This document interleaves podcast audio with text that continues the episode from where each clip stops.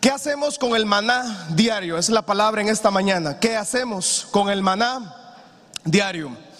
Dios en su naturaleza como Padre, eh, Él es un Padre proveedor. ¿Cuántos pueden decir que nuestro Padre Celestial es proveedor? ¿A cuántos Dios les ha proveído todo este año? Vamos a ver. Y Él siempre provee, Él nunca nos ha desamparado, no nos va a desamparar y nunca vamos a sufrir necesidades porque Él es un Padre proveedor. Sin embargo, muchas veces recibimos lo que no estamos esperando. Dios nos entrega y nos da lo que necesitamos, no lo que deseamos. Amén. No sé si me di a entender. Dios nos da lo que necesitamos, no lo que deseamos. Muchas veces deseamos muchas cosas. Muchas veces deseáramos, Señor, ay Señor, regálame un viaje a Roatán. Ah, qué lindo, ¿verdad? Pero Dios no nos ha dado el viaje a Roatán. Señor, dame un barco. Señor, dame un viaje a España. Señor, dame esto. O sea, deseamos muchas cosas, pero no, no necesariamente lo que deseamos es lo que Dios nos va a dar. Dios siempre nos va a dar exactamente lo que necesitamos. ¿Qué pasa entonces cuando recibimos lo que no queremos o no pedimos?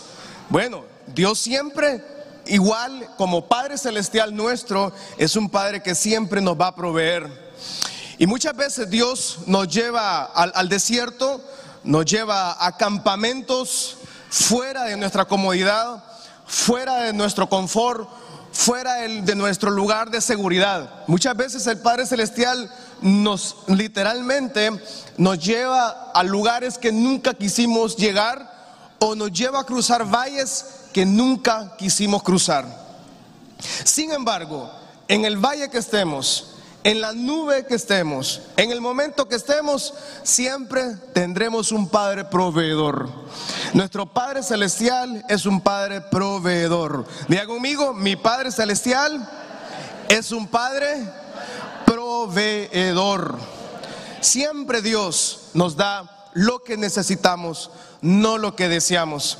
Y en estos tiempos de redes sociales, en estos tiempos de todo lo que vemos por fuera, ¿verdad? Siempre queremos algo de lo que las otras personas tienen. Siempre decimos, Señor, ¿por qué a fulano de tal le has dado un novio y a mí no me sale pero ni un guayabo, ¿verdad? Eh, Señor, ¿por qué a, la pareja tal eh, se ven tan lindos? Y en estos tiempos de redes sociales, hermanos, usted y yo, pues, eh, en las redes sociales nunca publicamos lo malo, ¿verdad? O sea, todo el mundo publica en Facebook lo bueno que le va, ¿no? Por ejemplo, la chica, la señorita, las jóvenes solteras sobre todo, eh, se toman unas cinco mil fotos y suben una. O sea, hasta la que salen, hasta la que ya la escogieron y la retocaron, le pusieron 500 filtros para verse mejor, ¿verdad? Y pero todo el mundo ve a la persona, ay, cómo veo a aquella familia tan linda, qué linda aquella familia, cómo quisiera tener yo esa familia. ¿Cómo quisiera yo andar el carro de fulano de tal? ¿Cómo quisiera yo tener la casa? ¿Cómo quisiera yo tener el cuerpo tan perfecto que tiene el pastor Marquitos? Se está riendo, ¿ah? Bueno, hermano, ese espíritu de burla no es bueno.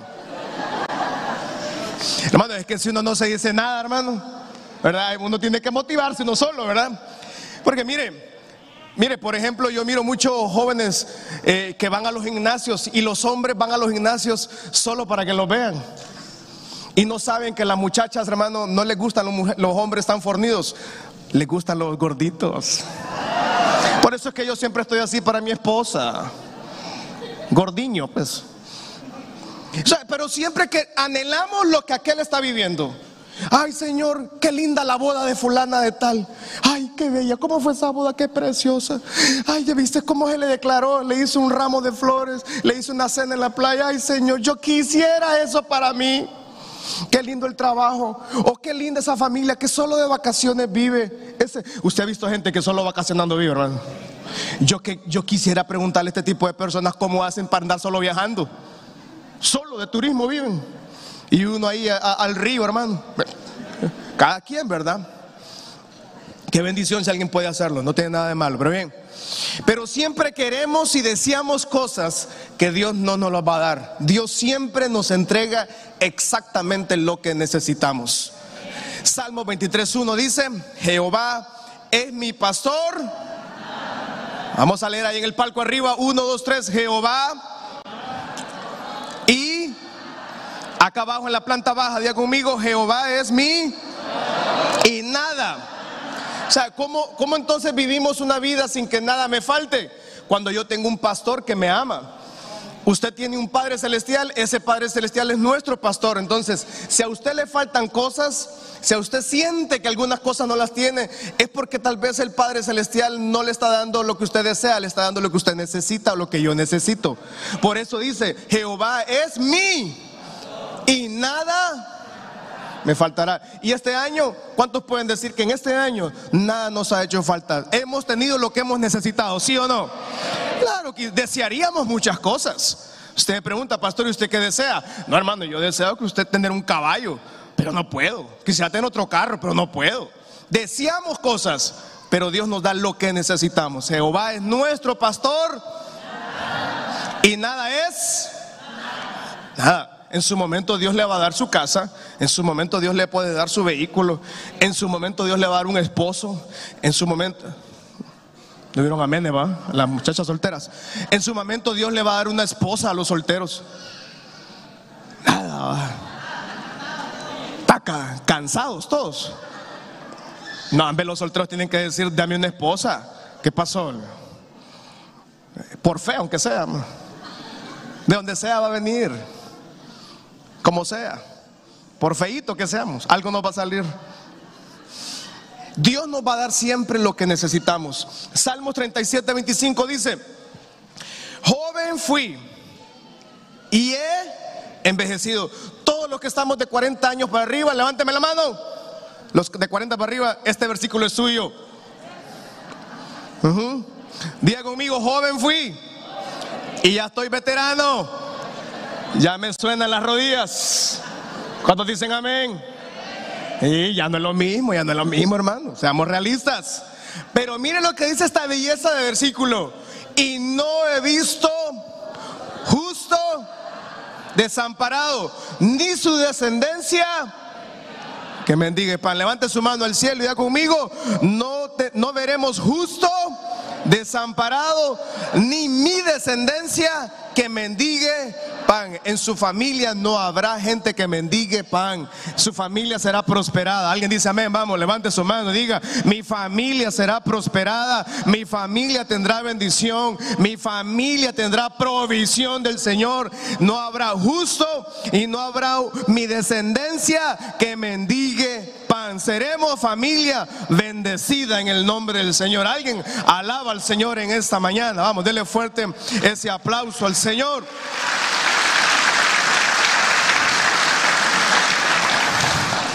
Éxodo 16, 1 al 3 dice, partió luego de Elín toda la congregación de los hijos de Israel y vino al desierto de Sin, que está entre Elín y Sinaí. A los 15 días del segundo mes, después que salieron de la tierra de Egipto, o sea que estuvieron 30 días y luego llegaron a un desierto que se llama el desierto de Sin. Y toda la congregación de los hijos de Israel murmuró contra Moisés y Aarón en el desierto. Y les decían los hijos de Israel, ojalá hubiéramos muerto por mano de Jehová en la tierra de Egipto, cuando nos sentábamos a las ollas de carne, cuando comíamos pan hasta saciarnos, pues nos habéis sacado a este desierto para matar de hambre a toda esta multitud. Versículo al 3, ahí lo dejamos. Había pasado en un mes entre la salida de Egipto al desierto de Sin, entre el desierto de Elín y Sinaí. Este desierto es un desierto árido, es un desierto hostil, es un desierto que no tenía vida. O sea, no había vida, naturaleza, no existía, solo existía desierto. Y Dios extrañamente lo lleva a un lugar, primero lo llevó a un lugar que no tenían agua, tres días sin agua, le dio el milagro del agua, luego lo llevó a un desierto donde no había alimento, no existía alimento. Los llevó a ser probados. Y muchas veces el Señor nos lleva a lugares a ser probados. No para reprobarnos, sino para seguir caminando de victoria en victoria. Porque usted como hijo o hija del Señor, usted tiene la victoria en sus manos. Pero vamos a caminar de victoria en victoria. Necesitamos entonces ser probados. Necesitamos a veces transitar por desiertos que usted nunca quisiera transitarlos o su servidor quisiera transitarlos. Muchas batallas que Dios nos mete a vivirlas son batallas que nunca las quisiéramos tener. Y a veces llegan a la familia. A veces llegan batallas a la casa que no las pedimos vivirlas. Lo que sucede es que el hijo del Señor, la hija del Señor, cuando se encuentra en diferentes batallas, entiende algo. Entiende, número uno, que esa batalla usted no la pidió. Número dos, que algo maravilloso está pronto a suceder en su familia. Cada batalla simplemente es una prueba de la gloria de Dios manifestada en su familia. Lo que usted esté cruzando ahora no es de muerte, lo que usted está cruzando ahora es para ver la gloria de Dios manifestada en su familia. Está pasando crisis en su familia, está pasando un desierto en su familia, no es de fracaso, no es para retroceder, es todo lo contrario, es para ver manifestada la gloria del Señor. Diga conmigo esta mañana, mi proceso que estoy cruzando solo es para ver manifestada la gloria del Señor. Israel lo que le falta ahora es alimento y comienzan a murmurar, comienzan a hablar en contra de Moisés y de Aarón y comienzan a romantizar el pasado. Eh, siempre cuando estamos en el Señor o venimos a Cristo y, nos pasan situaciones, dice, este problema que estamos cruzando en la familia está bastante difícil. No esperaba eso, dice usted. No esperaba. ¿Cómo es que ahora que estoy sirviendo al Señor, cómo es que ahora que estoy buscándole me está pasando esto? Y fíjese que naturalmente comenzamos a hacer algo que se, le podríamos llamar romantizar el pasado. Es comenzar a recordar los tiempos pasados. Y siempre que recordamos el pasado, casi siempre es porque el enemigo nos está recordando, porque Satanás es padre de mentira, él es el acusador y él siempre trae el recuerdo de lo que pasó. Israel comienza a recordar que allá en Egipto comían sopa de costilla todos los domingos. Ollas de carne teníamos en Egipto. En Egipto teníamos carne asada todos los domingos. Moisés, nos traes aquí al desierto a morir y allá en Egipto comíamos carne de, camello asada. Y ahora nos tienes aquí para morir. Nos recordamos allá en, allá en Egipto, teníamos todo lo que teníamos, pan, tortilla, mantequilla, queso, queso con chile, quesillo, tortilla con quesillo, tortilla con quesillo en la mañana tortilla con quesillo al mediodía, tortilla con quesillo en la noche, porque la tortilla con quesillo es para todo el día. Israel recordaba lo que había pasado. Estaban romantizando y le decían, ay, ¿quién nos mejor nos hubiera dejado? Y es que Israel estaba equivocado porque ellos creían que lo que tenían en Egipto era la provisión necesaria. Lo que tenían en Egipto no les pertenecía. Lo que tenían en Egipto era pertenencia del faraón. Eran esclavos. Y Dios quería mostrarles ahora que Él era el Dios proveedor. No era el faraón que les daba alimento era el Dios eterno. Ellos recordaban el pasado, recordaban lo que había sucedido, recordaban los domingos, cuando iban a la iglesia, antes de la pandemia, íbamos al culto. Ahora no. Mire, hermano. Y mire que antes, cuando estaba soltero, yo andaba bien guapo. Ahora casado, estoy bien feo. Y recuerdo que antes, cuando era soltera, dicen las mujeres, y no tenía hijos, tenía un cuerpo bien bonito. Y ahora, ¿cómo le hago con estos chihuines? Ya no los aguanto, los quiero regalar. ¿Qué años aquellos? donde era más fácil y se, romantiza el pasado. ¿Qué años aquellos donde el fin de semana se tomaba, se drogaba, se andaba en fiestas y ahora el domingo estamos cansados? Se, se recuerda al pasado. Israel comienza a hacer esto. Y siempre tratamos de recordar el pasado, pero el pasado casi siempre no tiene nada bueno que recordar. Porque el pasado fueron los tiempos donde fuimos probados y muchas pruebas fueron muy complicadas. Pero lo que Dios hará es mucho mejor de lo que pasó anteriormente. Isaías 43, 18 al 19 dice, no se acuerden de las cosas. Hay una canción que dice así, ya lo pasado es pasado, ¿verdad? Es de adoración esa, ¿no? Alabanza. No me acuerdo. Diga conmigo entonces, uno, dos, tres. No se acuerden de las cosas ni traigan a memoria las cosas. Ustedes fíjense que en los matrimonios, muchas veces en los matrimonios, las esposas tienen una habilidad para recordar lo que pasó en 1925. A la hora, segundo, momento exacto. Se recuerdan de todo. Dice la palabra del Señor, no se acuerden de las cosas pasadas, ni traigan a memoria las cosas antiguas. Y mire el versículo 19, es una palabra profética para todos nosotros esta mañana. He aquí dice el Señor, yo hago cosa, pronto saldrá a la luz, no la conoceréis. Otra vez, otra vez abriré camino en el desierto y ríos en la soledad. Alce sus manos al cielo y diga conmigo, el Dios eterno, el poderoso Dios de Israel, abrirá camino a favor de mi familia, a favor de mi casa y traerá ríos de abundancia. Dice la palabra, no se acuerden de lo pasado. Dios está haciendo cosas. Y muchas veces para recibir lo nuevo tenemos que cerrar ciclos. Se tienen que cerrar ciclos de dolor, ciclos de tragedia, ciclos de humillación incluso, ciclos de que en la familia pasaron muchas cosas, Dios trae cosas nuevas. Y en este tiempo de pandemia, amada iglesia, créale al Señor que Dios hará cosas nuevas. Dios traerá bendición sobre su casa. Dios traerá ese empleo sobre su vida. Dios abrirá esa nueva empresa para su vida. Alguien le cree al Señor en esta mañana. Dios va a abrir camino. Hay un camino que Dios abrirá a favor suyo que nadie más lo ha logrado abrir.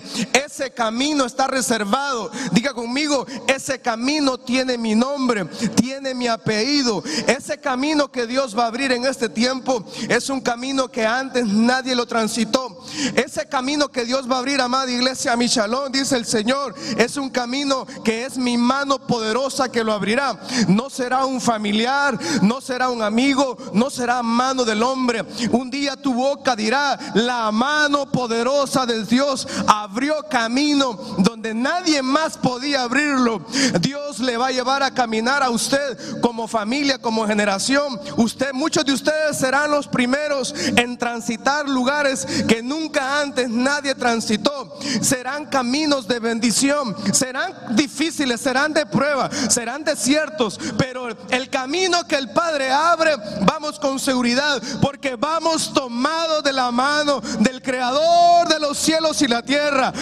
Se recuerde lo pasado, que lo pasado no le estorbe para avanzar. Esta mañana, vamos, diga, yo me despojo del pasado, me despojo del fracaso, me despojo de las palabras de humillación, me despojo de maldición. Alguien está orando en esta mañana. Yo me despojo, diga, de ciclos de tragedia, de ciclos de muerte, de ciclos de pobreza, de ciclos de enfermedad. Otra Dios abrirá camino. Si Dios fue fiel en el pasado, Dios seguirá siendo fiel. Él es el mismo de ayer, de hoy y por los siglos. Es un Dios que permanece. Es un Dios poderoso. Es un Dios maravilloso. Otra vez dice el Padre Celestial. Yo abriré camino en plena pandemia en Honduras, en San Pedro Sula, en una nación difícil de, de, vivir, en una nación difícil de prosperar. Dice el Padre, mi mano abrirá camino donde nadie más pudo hacerlo. Alguien tiene que glorificar al Señor en esta mañana. Alguien tiene que levantar su mano al Señor y dígale, Padre, yo te creo a ti en esta mañana. Ese camino, esta mañana puedo ver al Padre abriendo ese camino literalmente para muchos.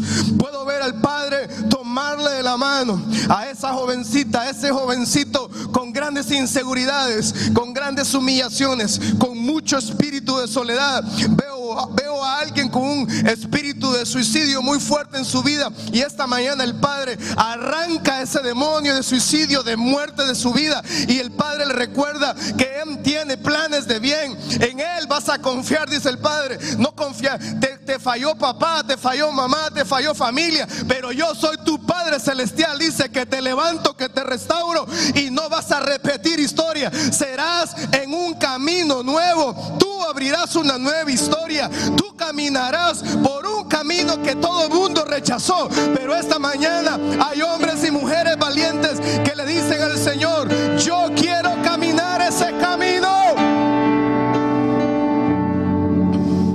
Alguien tiene que alabar al Padre en esta mañana.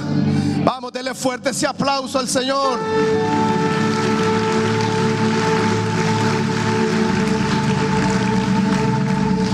El hombre, sin, la, el hombre, la mujer sin Cristo, cuando viene al desierto, lo primero que hace es murmurar.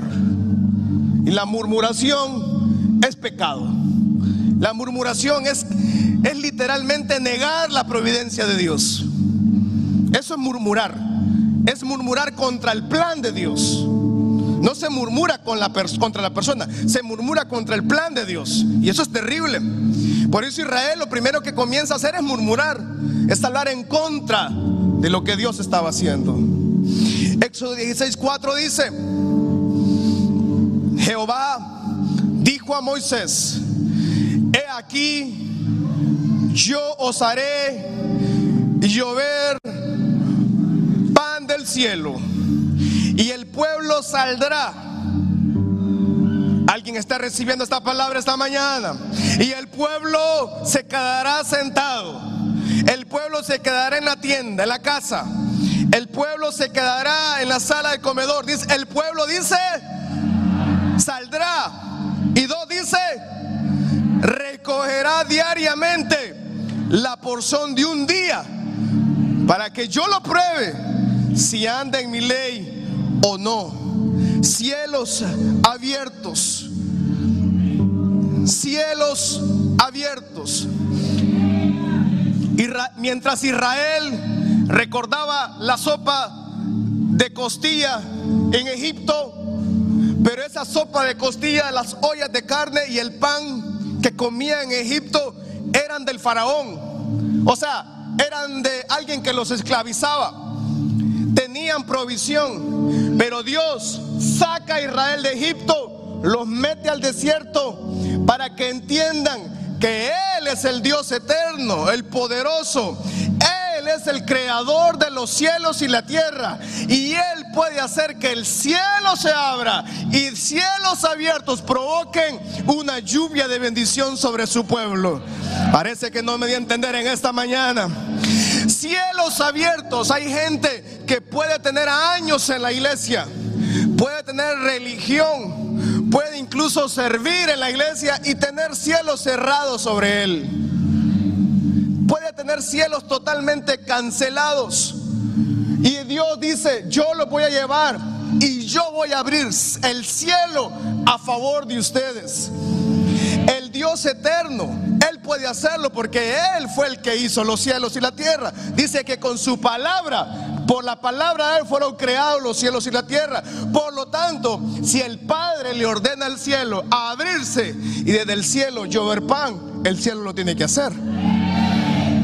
Esta mañana, Casa Michelón, cielos abiertos sobre cada familia en esta mañana. Alguien levanta su mano al cielo. Vamos, diga, cielos abiertos. Mueva sus manos y diga, cielos abiertos. A favor de mi casa. A favor de mi hogar. Israel nunca había visto los cielos abiertos.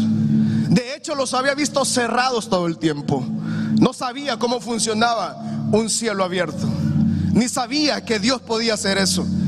Y mucha gente puede pasarse la vida y nunca ver un cielo abierto a favor de su vida.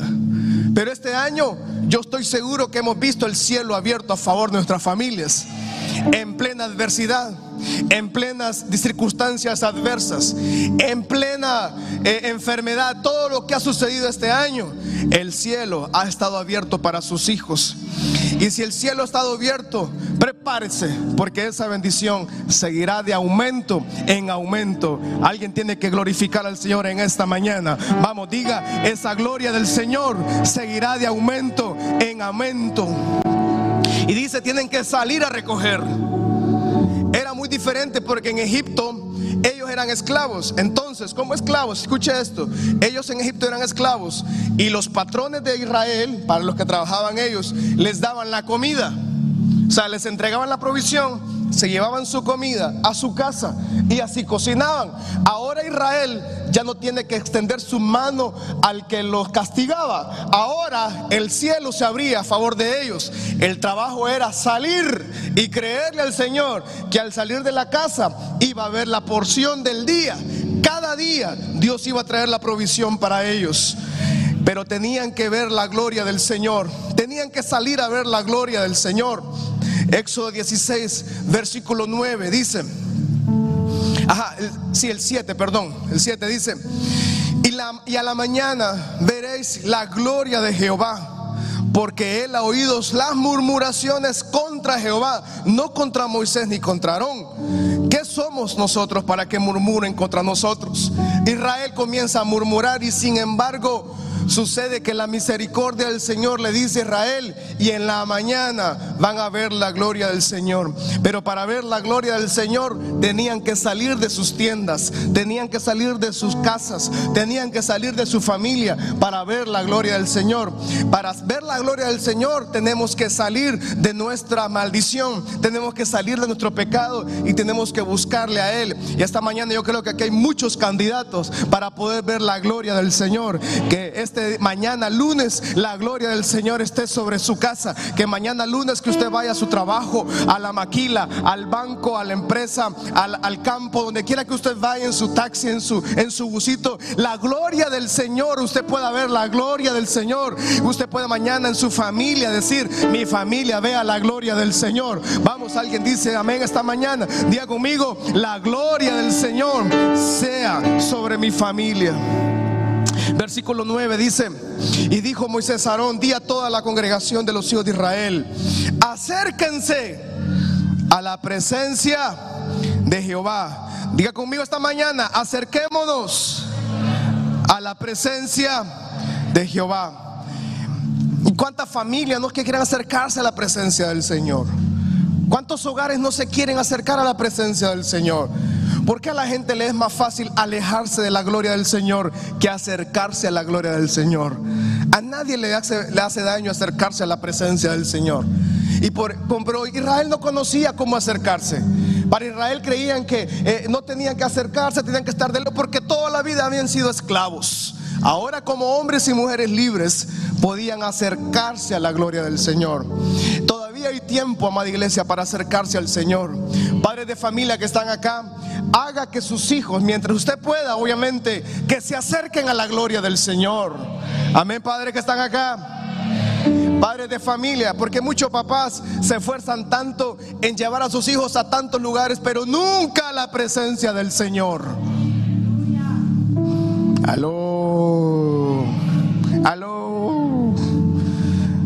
¿Cuántos padres, los papás nos pasamos la vida literalmente atendiendo los hipotes, llevándolos a clases, llevándolos para aquí, para allá, llevándolos a comer, llevándolos donde sea? Un montón de padres ahí llevan a sus hijos hasta, hasta Cheese, pero a la iglesia no los llevo.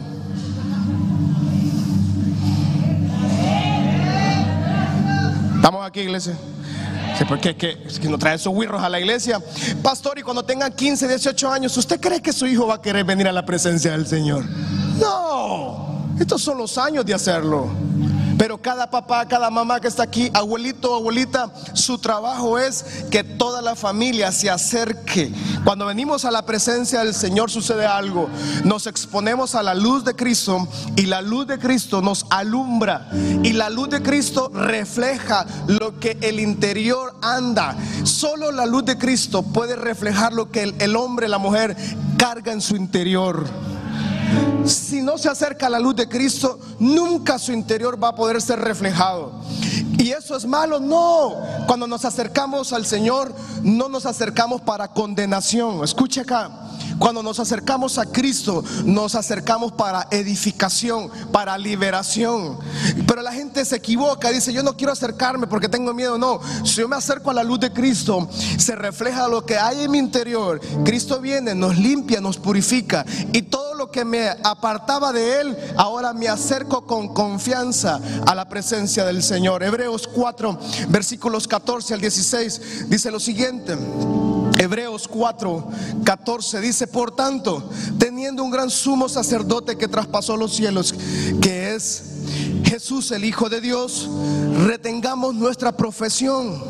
15, porque no tenemos un sumo sacerdote que no pueda compadecerse de nuestras debilidades sino uno que fue tentado en todo según nuestra semejanza, pero sin pecado. El 16, lo leemos, me ayuda a leerlo por favor iglesia. 1, 2, 3. Acerquémonos pues confiadamente al trono de la gracia para alcanzar y hallar gracia para el oportuno socorro. Confiadamente podemos acercarnos al trono de la gracia. Y dice que cuando nos acercamos confiadamente al trono de la gracia, hallamos algo que nadie ni nada en el mundo puede darlo. Y eso se llama misericordia. Y se llama gracia. Hallamos gracia y misericordia solo en el trono de la gracia del Señor. Hallamos eso que nos da nada en el mundo puede entregarnos.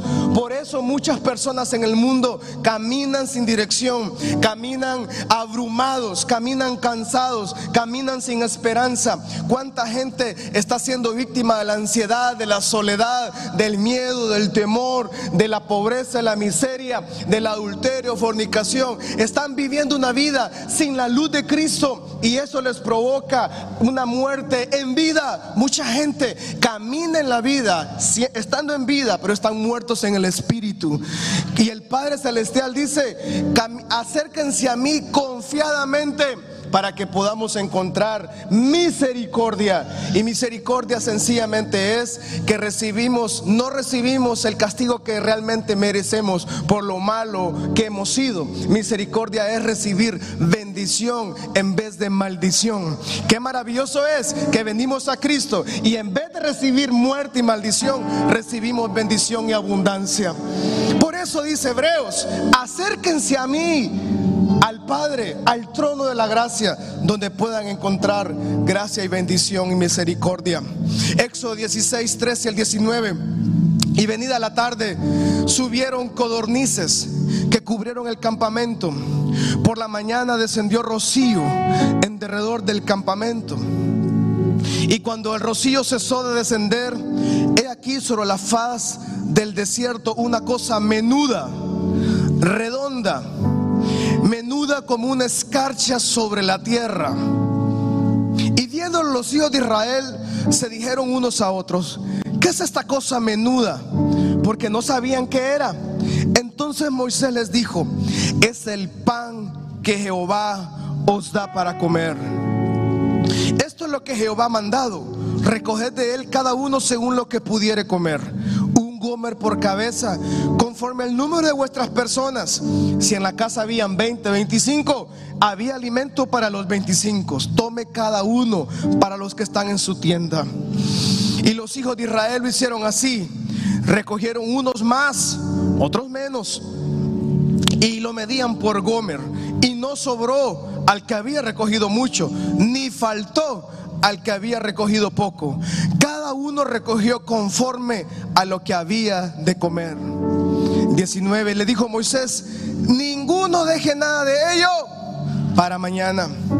¿Por qué Dios les trae entonces una extraña orden y le dice, tienen que salir cada mañana, el rocío de la mañana, había algo menudo, dice. En la Biblia dice que era algo menudo.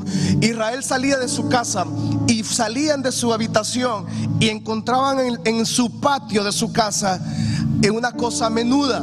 Era como una cosa así, como una pelota de algo, de cereales. Israel no conocía ese alimento. para que tal vez lo entendamos en buen sanpedrano, porque tal vez no lo comprendamos, pero no sé si valga la relación, pero para que entendamos cómo era esa cosa menuda, era como lo que venden en los peajes en la salida de la ciudad, algo que se le llama alboroto. ¿Cuántos conocemos el alboroto? Algunos son viven en alboroto en la casa, ¿verdad? El alboroto es algo alboroto. Que no sé de qué es el alboroto, pero es algo así, como como como maíz, ¿verdad? Es de maíz. Como palomillas, pero envueltas y hechas con miel, creo. No sé, no sé. Yo, no, no, no consumo alboroto. No me gusta el alboroto. Soy una persona ordenada.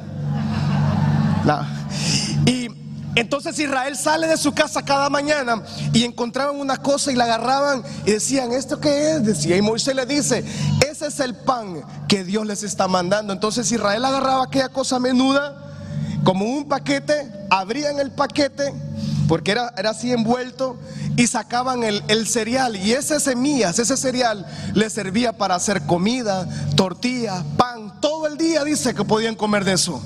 Cada mañana salían de su casa y encontraban el pan para alimento de ese día. Por las tardes llegaba la tarde y los niños tenían que volver a su casa porque resulta que si se quedaban afuera jugando les caía codornices en la cabeza tenían que meterse a la casa. Israel salía nuevamente y agarraban la comida exacta para su casa. Cada mañana sucedía el milagro. ¿Por qué no Israel tenía comida para la semana y no? ¿Por qué todos los días el trabajo? ¿Sabe por qué? Porque Dios quería que cada mañana Israel tuviera una relación y un encuentro con Él. Cada mañana Israel necesitaba salir y ver el milagro del Señor suceder. No a la quincena, no a la semana, no al mes, no. El milagro sucedía todos los días. En la mañana los niños no podían jugar pelota ni fútbol porque toda la cancha estaba llena de pan. Usted se imagina cuánto pan tenía que haber ahí, hermano. Eran aproximadamente, yo di un número, ¿verdad? Dos millones de personas de Israel en el desierto. Usted se imagina, tenían que haber aproximadamente dos millones de bolsas de semita. ¿Cuántas no cabrían acá? Las bolsas de semita para alimentar a todo Israel. Todos los días caía el milagro. En la tarde volvía el milagro. Lamentaciones capítulo 3, versículo 22 al 23 dice, por la misericordia de Jehová no hemos sido consumidos, porque nunca decayeron sus misericordias. Diga conmigo esta mañana, nuevas son cada mañana. Grande es tu fidelidad. Levante su mano nuevamente, repitamos este hermoso versículo. Diga conmigo, nuevas son cada mañana. Grande es tu fidelidad. Cada mañana la misericordia de Dios es nueva. Hoy en la mañana usted se levantó, la misericordia de Dios nos cubrió. Mañana, o sea, la misericordia de ayer sábado ya no, ya no sirve para este día. Mire qué maravilloso. Ayer fue otro día, ya pasó. Por eso Isaías dice, no se acuerden de lo pasado porque ahora estoy haciendo algo nuevo. Este día, domingo, la misericordia de Dios es grande. Y grande es la fidelidad de Dios. ¿Cuánto dan gracias a Dios? Porque esta mañana que usted se levantó, la misericordia de Dios le guardó y le protegió. Dígale al Señor esta mañana con sus manos en alta. Dígale, gracias Señor por tu misericordia en esta mañana. Por tu misericordia, por tu perdón, por tu amor, por tu bendición, por todo lo que haces y por todo lo que seguirás haciendo. Nuevas son cada mañana las misericordias del Señor. Mañana lunes que se levante usted, va a haber una nueva misericordia. Mañana lunes que vaya a su empresa, habrá una nueva misericordia. Mañana lunes que usted se levante, habrá misericordia en el hospital. Oramos por la gente que está en una camilla de hospital. Señor, levanta esas familias y la misericordia de Dios sea sobre esos hospitales. La misericordia de Dios mañana en sus hijos. La misericordia de Dios mañana en sus nietos y sus nietas. La misericordia de Dios en su negocio, en ese negocio que usted ha emprendido la mañana lunes usted verá la gloria del Señor manifestada con una nueva misericordia. Israel conocía la misericordia del Señor, porque todas las mañanas se levantaban y le trabajaban de esclavo a alguien más. Entonces Dios ahora en el desierto les está enseñando que Él es el, el dueño del oro y la plata y que Él es el, el creador de los cielos y la tierra y que Él le ordenaba al cielo abrirse y cada mañana el cielo se abría. Y cuando Israel salía en la mañanita a las 5 o 6 de la mañana, dice que del cielo caía el pan y estaba ya el pan listo. Cada mañana Dios trae misericordias nuevas. Cielos abiertos sobre su familia, cielos abiertos sobre su casa. Tal vez usted ni siquiera lo ha notado, tal vez usted ni cuenta se ha dado, pero es que Dios ha tenido el cielo abierto a favor de su familia. Vamos, diga esta mañana, Padre, esta mañana damos gracias a ti. Ese cielo ha estado abierto a favor de mi casa. Y a veces no lo he entendido, a veces ni te he agradecido, Señor. Pero a este día domingo hemos llegado por tu misericordia. Estamos acá por un plan, por un propósito tuyo, Señor. Cielos abiertos a la mañana. En la tarde veremos la gloria del Señor manifestada. Alguien le cree al Señor en esta mañana. En la mañana, diga, en la mañana veremos la gloria de Dios manifestada. En la tarde veremos la gloria de Dios manifestada. Al anochecer veremos la gloria de Dios manifestada. En la veremos la gloria de Dios manifestada. Dice el, dice el Padre Celestial, yo he cuidado tu familia, yo he cuidado tu casa. En la madrugada, en las noches, mientras el enemigo ha querido atentar contra tu vida, dice el Señor, yo he sido el que he cuidado de tu entorno. Mientras el enemigo ha querido asesinarte, mientras el enemigo ha querido eliminar tu vida. Dice el Padre Celestial, mi misericordia se renueva cada mañana y esa misericordia ajusta y sobreabunda para todo el día. Mis ángeles te han guardado en tu noche, mis ángeles te han guardado en tu camino, mis ángeles te han guardado en tu salida y en tu entrada. Cuando sales de tu hogar, cuando regresas al hogar, ha sido mi gloria que te ha cubierto, ha sido mis ángeles que te han protegido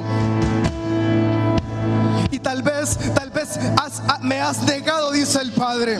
Tal vez me has estado negando, tal vez tu misma incredulidad te ha costado creerlo, es mi misericordia que te ha estado cubriendo como una nube de gloria. Pero el Padre dice esta mañana, casa mi shalom, es tiempo que nos acerquemos confiadamente, que nos purifiquemos, que nos santifiquemos, que nos quitemos todo ropaje del pasado, todo ropaje de maldición, todo ropaje de problema, de tragedia, de muerte, todo de enfermedad, lo que el enemigo ha recortado.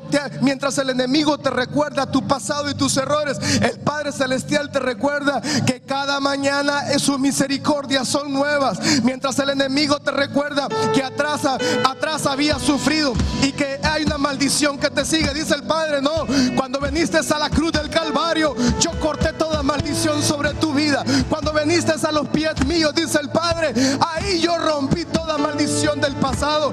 Y cada mañana, cada madrugada que te levantas, mi misericordia es nueva.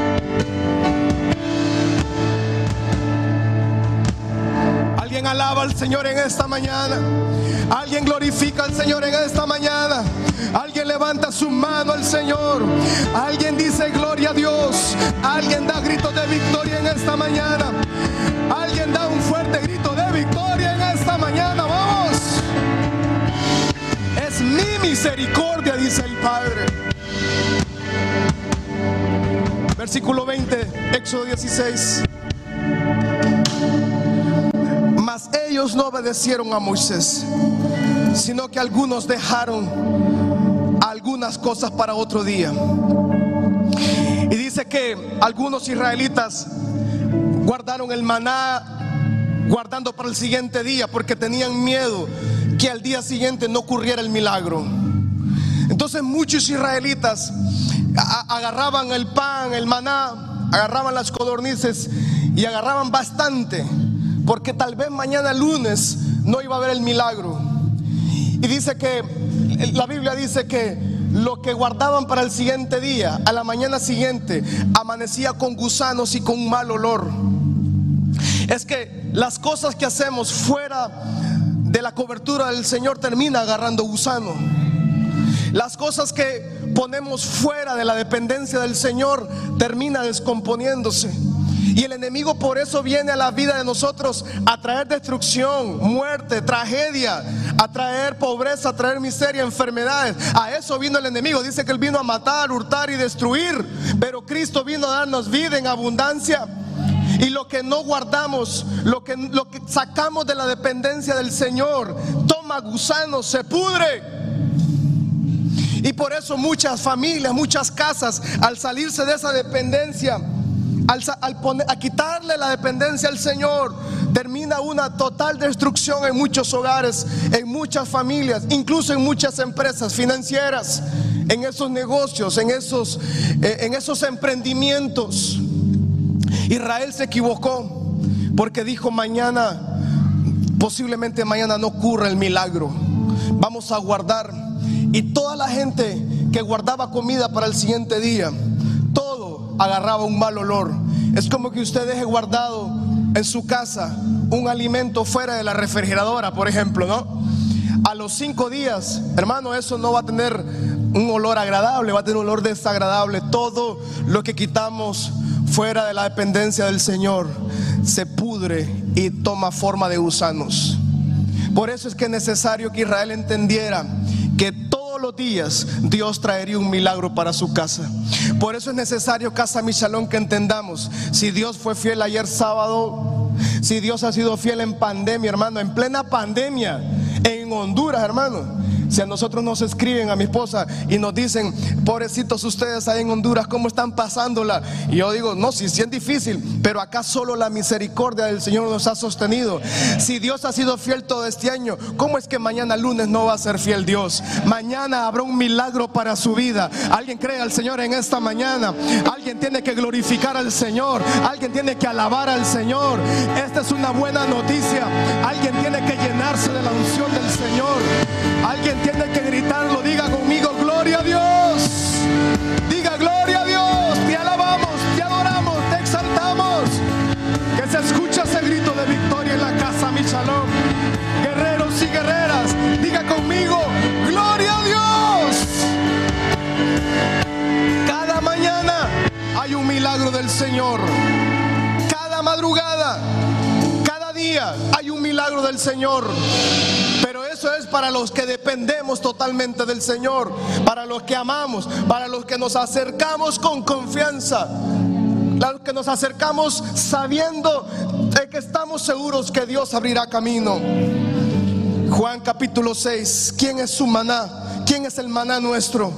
Juan 6, 32 en adelante dice, y Jesús les dijo, de cierto, de cierto les digo, no dio Moisés el pan del cielo, mas mi Padre les da el verdadero pan del cielo.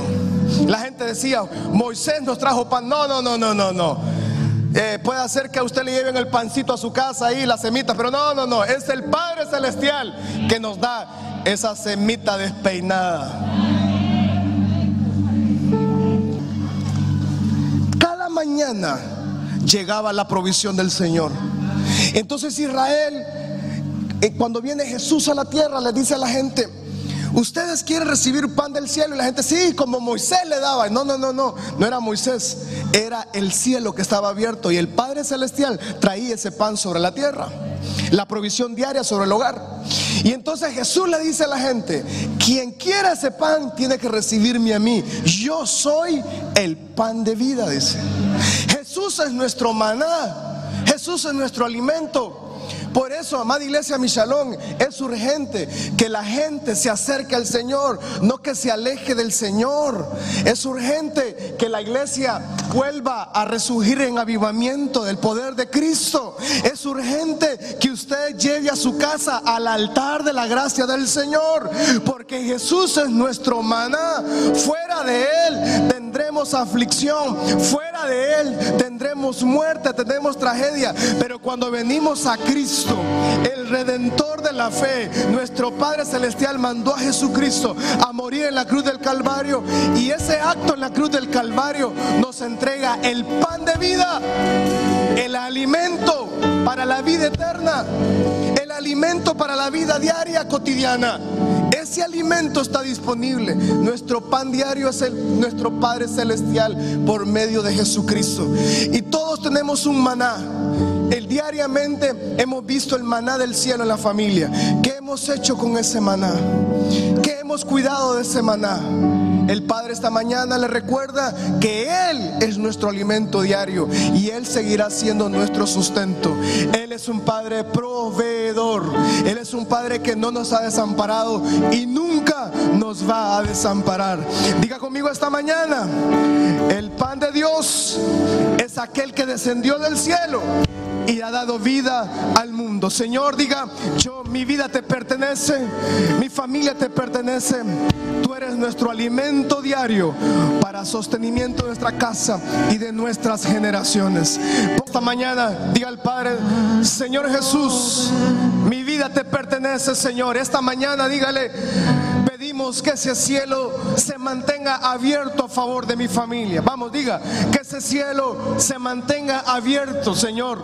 Lo que se ha estado reteniendo, Señor, pedimos en esta mañana que por la manifestación de tu gloria, pedimos que venga nuestra vida eso que está retenido todavía en el cielo, Padre.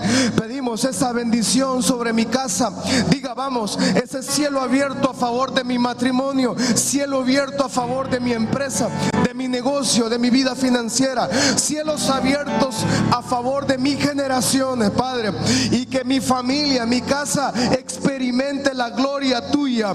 Acerquémonos y Dios le dijo Israel por medio de Moisés, acérquense a mi gloria, a mi presencia, dice Padre, con mucha confianza, casa Michalón, usted esta mañana puede acercarse a la presencia del Señor y dígale, Padre, en tus manos mi familia, en tus manos mi vida, en tus manos mi hogar. Te damos gracias, dígale, por cada mañana que tu misericordia se renueva. Te doy gracias porque cada día el milagro sucede sin darme cuenta. Porque cada día tú haces milagros y yo ni cuenta tal vez me he dado. Dígale, gracias por esos milagros. Gracias por tu cobertura. Gracias por tu provisión. Gracias por el maná, por esa provisión diaria. Gracias Señor por todo lo que has estado haciendo y seguirás haciendo. Pero esta mañana, diga esta mañana, voy a traer a mi familia a los pies de Cristo. Voy a acercar a mi familia a la presencia del Señor. Voy a traer a mi familia a la luz de Cristo. Haré que mis generaciones sepan que hay un Dios redentor y un Dios poderoso. Y dice el Padre, otra vez abriré camino. Tal vez en el pasado hubieron ya milagros. Tal vez muchas personas ya vivieron muchos milagros. Pero dice el Padre Celestial, ahora te toca a ti. Tú eres el candidato. Tú eres mi candidata para ver mi gloria. Ahora te toca ver mis milagros. Ahora te toca ver mi manifestación gloriosa. Habrán hombres y mujeres esta mañana que le dicen al Señor, Señor, manifiesta tu gloria. Vamos, casa mi salón, dígale, Padre, manifiesta tu gloria, manifiesta tu bendición, manifiesta tu bendición, tu abundancia, tu sanidad, tu restauración sobre mi familia, sobre mis hijos, sobre mis hijas, sobre mis nietos, sobre mi empresa, sobre mi salud. Manifiesta tu gloria, Señor. Yo diga esta mañana, haré que mi familia se acerque a la presencia del Señor. Vendrán, profetizo, diga que un día todos que Jesucristo es el Señor. Un día todos terminarán rendidos a los pies de Cristo. Un día todos terminarán sirviéndote a ti en el altar donde encontramos gracia y donde hallamos misericordia. Padre, esta mañana. Sea la casa mi salón bendita, sea cada hogar bendecido, cada familia aquí bendecido. Y que el cielo sea abierto a favor de mi casa, cielos abiertos a favor de mi hogar, cielos abiertos a favor de mi familia. El milagro cada día y mañana lunes veremos la gloria del Señor. Vamos, levante su mano y tiene que decirlo con fuerza. Veremos la gloria del Señor manifestada. Veremos la gloria del Señor manifestada en la economía, en la familia, en el matrimonio, en los hijos, en las hijas, en los estudios. Veremos manifestada la gloria